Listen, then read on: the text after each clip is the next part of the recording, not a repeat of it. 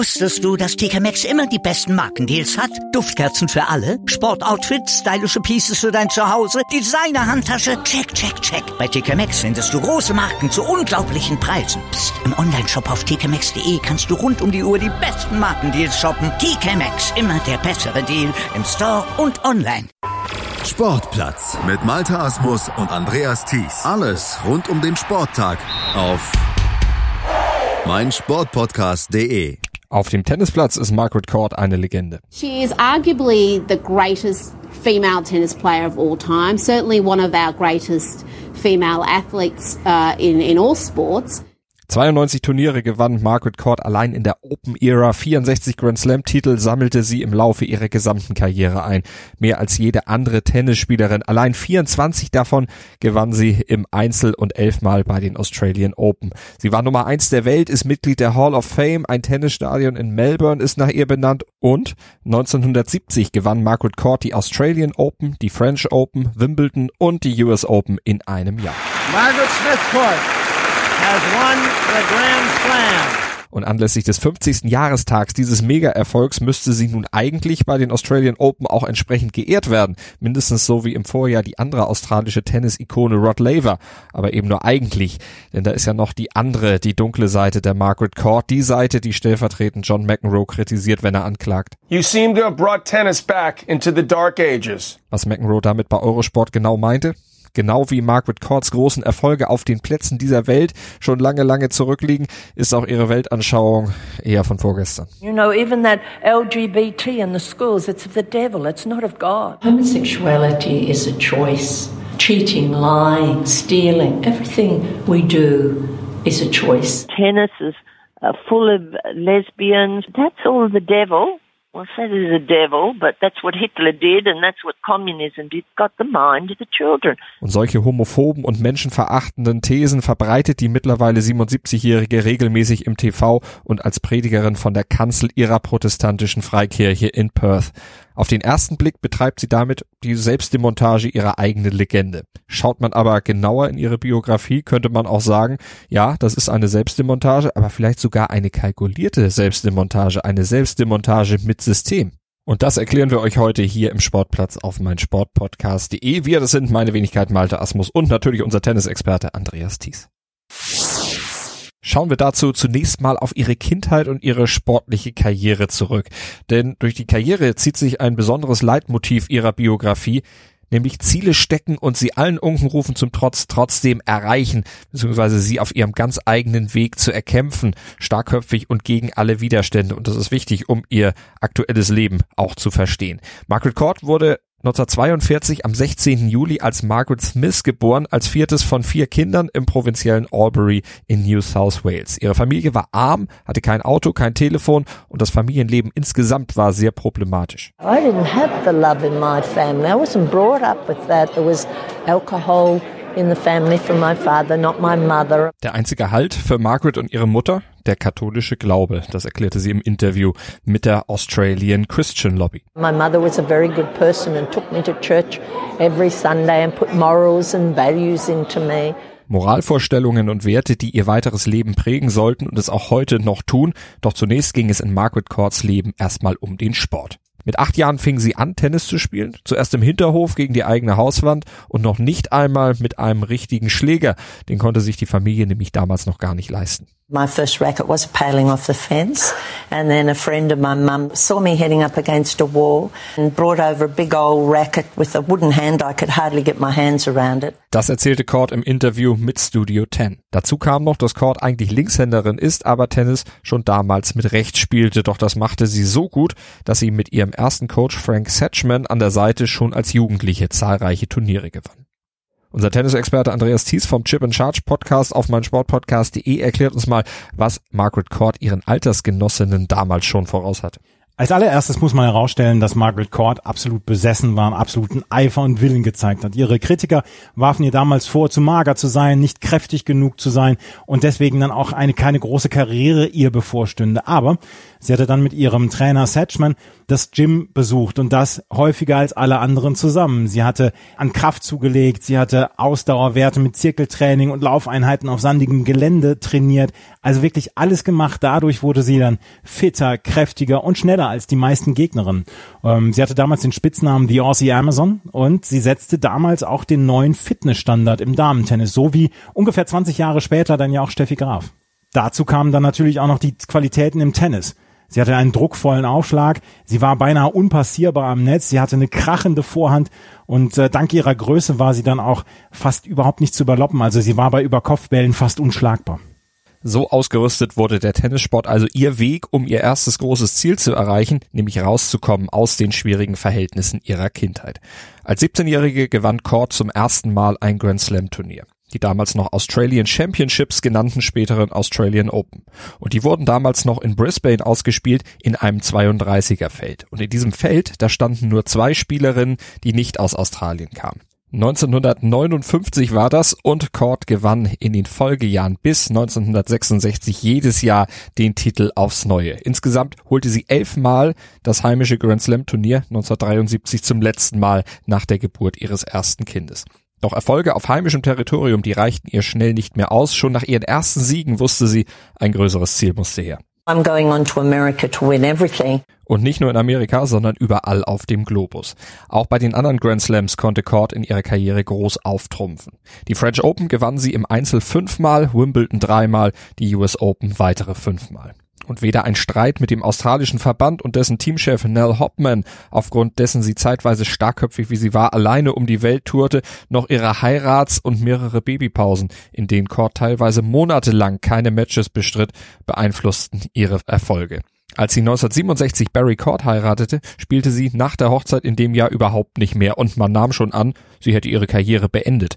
Doch 1968 kam Court wieder zurück und gewann gleich das Mixed in Wimbledon. Ende des Jahres 1971 pausierte Court ein zweites Mal wegen der bevorstehenden Geburt ihres ersten Kindes und wieder glaubten viele an ihr Karriereende, erklärte sie dem Christian Broadcasting Network. Everybody said, well, she's finished and then I had a baby and decided I had another goal I hadn't finished. I wanted to be the first mum to be number one in the world. I achieved that goal also. Und Ziele hatte Cord einige in ihrer Karriere erreicht. Das größte vielleicht 1970. Sie bestritt 27 Turniere und gewann 21 davon.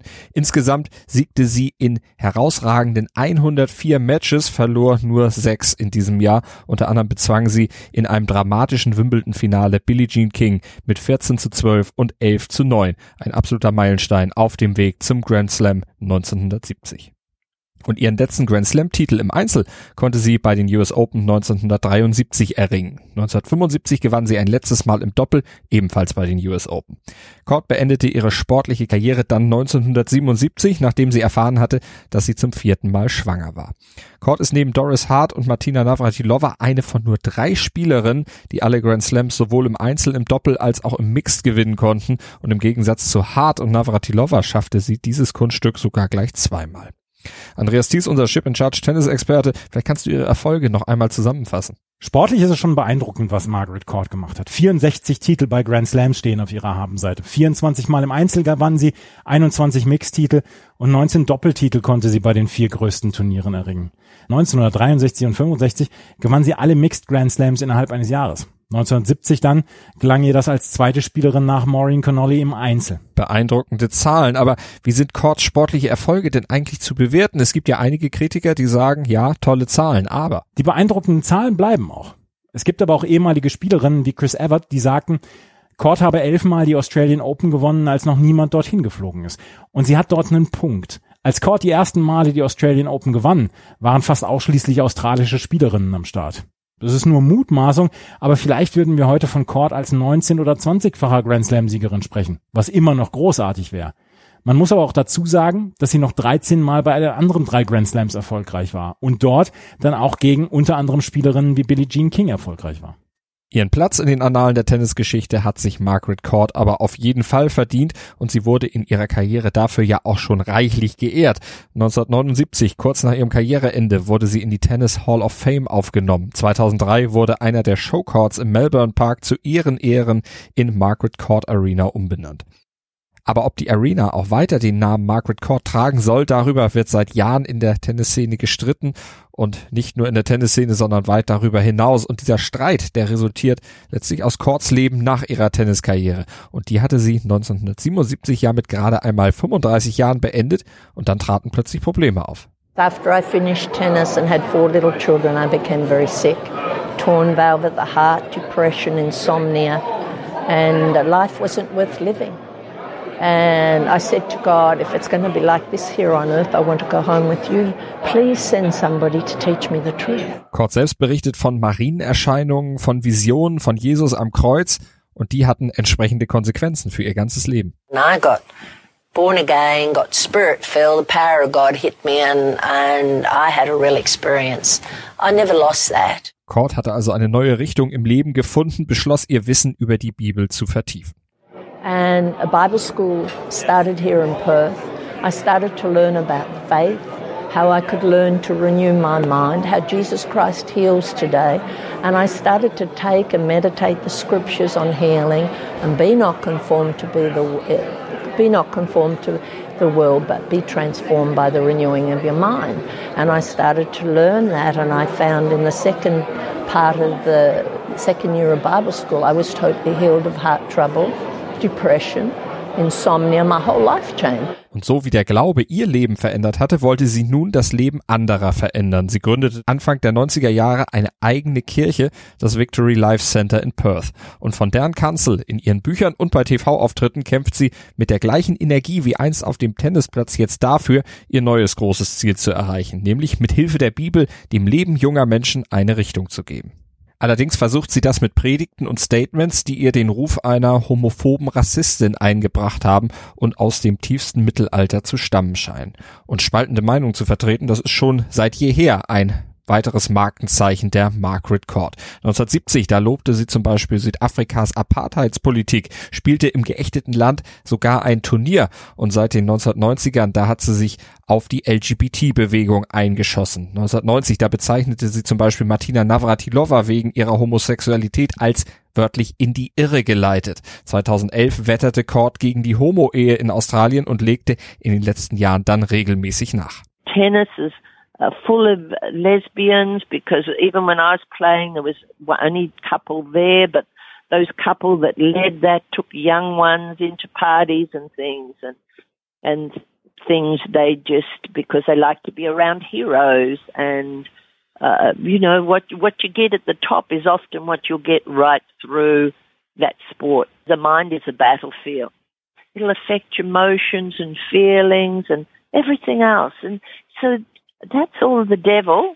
Well, say there's a devil, but that's what Hitler did, and that's what communism did. Got the mind of the children, and and it's a whole plot in our nation and in the nations of the world to get the minds of the children. Homosexuality is a choice, and you know most things we do in life uh, is a choice, whether it's uh, getting out of bed of a day, uh, driving a car, uh, cheating, lying, stealing, everything we do is a choice. And, you know, it says in the scriptures, as a man thinketh, so is he. What we think on affects our feelings, our emotions, we pick our friends, uh, you know, it, everything we do is around the area of the mind, and we think on something too long, it gets down into our heart. Next thing we're speaking it, and that life is all about choices. You know, even that LGBT in the schools, it's of the devil, it's not of God. And you know, when children are making the decision at seven or eight years of age uh, to change their sex, no, just read the first two chapters of Genesis. That's all I say. He made male and female. Ziemlich wirre Thesen, die ihr und ihrer Kirche aber jede Menge Publicity einbringen und die sie daher auch mit großer Vehemenz und wohl auch mit Berechnung vertritt. Denn was Worte auslösen können, das weiß Kort schließlich nur zu gut. Words are so powerful. Press know it, television know it, uh, magazines know it, and it plays on people's minds and And what gets into your heart is what's going to come out. Aufgrund solcher Aussagen bewertet Guardian-Autor Russell Jackson ihre regelmäßigen Äußerungen gegen die LGBT-Community als kalkulierte Provokation, denn das Echo, das ihre Thesen erzeugen, würde ihr und ihrer Kirche am Ende nützen. Das glaubt auch Kate McGregor, eine der bekanntesten Transsexuellen Australiens bei ABC. Because the pylon last week strategically helped her. It gave prominence to her views and it rendered her a victim. Behauptungen in die Welt setzen und sich bei Widerspruch dann als Opfer inszenieren. Das ist ja eine gängige populistische Methode. Zudem, so McGregor, offenbare Courts angeblicher Kampf für Moral und biblische Werte letztlich auch eine gewaltige Doppelmoral und diene wohl nur einem Zweck. There are numerous other sins alluded to, but I don't ever hear her going on about adultery. I don't hear her lecturing people on their second marriage as adulterers, because she'd lose half the Australian population if she did. But where the low-hanging fruit? You can kick us to death to the applause of of uh, the mainstream media and ramp up solicitations for money, as I saw her doing on, or saw her acolytes doing on Christian radio the other day. And it's frankly sick making. Allerdings sind Courts Äußerungen über Transsexualität als Teufelswerk, die Heilbarkeit von Homosexualität, ihre Auslassung zur Homo-Ehe von der Meinungsfreiheit gedeckelt, denn solange sie nicht offen zu Gewalt aufrufe, komme sie straffrei davon, beurteilen Experten. Mit der Meinungsfreiheit ist es ebenso eine Sache und die Comedians Kitty Flanagan und Charlie Pickering, die haben das in der australischen Satiresendung The Weekly mal etwas genauer aufs Korn genommen. My opinion is that her opinion is a bit outdated, but I'm sure her opinion is that my opinion on her opinion is a bit arrogant. Yeah. But again, that is just her opinion on my opinion, on her opinion, and so it goes on, getting us nowhere because you see, Chuck, opinions are like assholes. Oh, because everybody's got one. No, because often they stink. Court darf ihre Meinung also weiter vertreten und die Öffentlichkeit, die darf allerdings auch entsprechend auf sie reagieren. Frage an unseren Tennisexperten Andreas Thies. Wie werden denn nun Australiens Tennisverband und Organisatoren der Australian Open reagieren? Lassen sie Courts Thesen außer Acht und ehren sie sie anlässlich des 50. Jahrestag ihres Grand Slams für ihre sportliche Karriere? So wie Rod Laver vor einem Jahr? Sagen wir es so, sie hadern damit. 2019 war das große Jahr für Rod Laver, 50. Jahrestag Grand Slam für Rod Laver. Damals wurde ihm der rote Teppich dann ausgerollt. 2020 jetzt musste eine Pressemitteilung in ein offener Brief her, um die Entscheidung von Tennis Australia Margaret Court dieses Jahr zu ehren, zu erklären. In dem offenen Brief sprach man natürlich die herausragenden sportlichen Erfolge Courts an, man bemühte sich aber auch festzustellen, dass man eine offene Gesellschaft befürwortet und sich keine Personengruppe ausgeschlossen fühlen soll. Denn das ist bislang das Pfund gewesen, mit dem die Australian Open immer gewuchert haben, dass sie der Happy Slam sind, bei dem alle Menschen friedlich eine Tennisfeier feiern können. Und wie ist das Echo aus der Tennisszene bei Spielerinnen und Spielern? So zum Beispiel auch bei Courts Ex-Kolleginnen Martina Navratilova und Billie Jean King? Billie Jean King und Martina Navratilova sind nicht nur Tennisheldinnen, sie sind auch Ikonen des Feminismus und äh, sie waren die ersten Sportlerinnen, die mit ihrer Homosexualität offen umgegangen waren. Demzufolge ist das Echo natürlich verheerend für Margaret Court. Navratilova sprach zum Beispiel 2017 davon, man möge die Margaret Court Arena doch in Yvonne Goolagong Arena umbenennen, einer weiteren Ikone des australischen Tennissports. Sie sagte damals, ihre Kommentare sind krank und gefährlich. Es ist nun klar, wer Court ist, eine tolle Tennisspielerin und eine Rassistin und homophobe Person. Und ähnlich hat sich auch Billie Jean King geäußert. Cord wird das alles mit der ihr eigenen Starkköpfigkeit sicherlich nicht groß anfechten und mit ihrem Tennisleben, da hat sie ohnehin abgeschlossen, denn die Mission ihrer Kirche, das ist jetzt ihr letztes großes Ziel, das sie umtreibt und dafür scheint ihr alles andere wirklich egal zu sein, offenbar sogar die eigene Legende. And to me that's much more exciting than winning Wimbledon. Wusstest du, dass TK Maxx immer die besten Markendeals hat? Duftkerzen für alle, Sportoutfits, stylische Pieces für dein Zuhause, Designer-Handtasche, check, check, check. Bei TK Maxx findest du große Marken zu unglaublichen Preisen. Psst. im Onlineshop auf tkmaxx.de kannst du rund um die Uhr die besten Markendeals shoppen. TK Maxx, immer der bessere Deal im Store und online. Was zum Teufel, du Bastard, du bist tot, du kleiner Hundeficker. Und dieser kleine Hundeficker, das ist unser Werner. Ein ganz normaler Berliner Kleinstkrimineller, der dann aber im Knast das Ding seines Lebens dreht. Una Fantastica Risetta Perla Pizza. Er klaut seinem Zellengenossen ein Pizzarezept. Aber nicht irgendeins. Und mit dem eröffnet Werner dann die beste Pizzeria Berlins. Doch Werners Glück ist nur von kurzer Dauer. Denn es hagelt Probleme. Werners Pizzaparadies. Erstmals großes Kino- und Podcast-Format. Mit fetter Starbesetzung Alina But, Kida Ramadan, Edin Hasanovic, Oliver Koritke, Ralf Richter, Ben Becker, Winfried Glatzeder, Anna Schmidt und viele mehr. Abonniert die Scheiße. Jetzt macht schon, mach! Sportplatz mit Malta Asmus und Andreas Thies. Alles rund um den Sporttag auf meinsportpodcast.de. Willkommen bei meinsportpodcast.de. Wir sind Podcast. Wir bieten euch die größte Auswahl an Sportpodcasts, die der deutschsprachige Raum so zu bieten hat.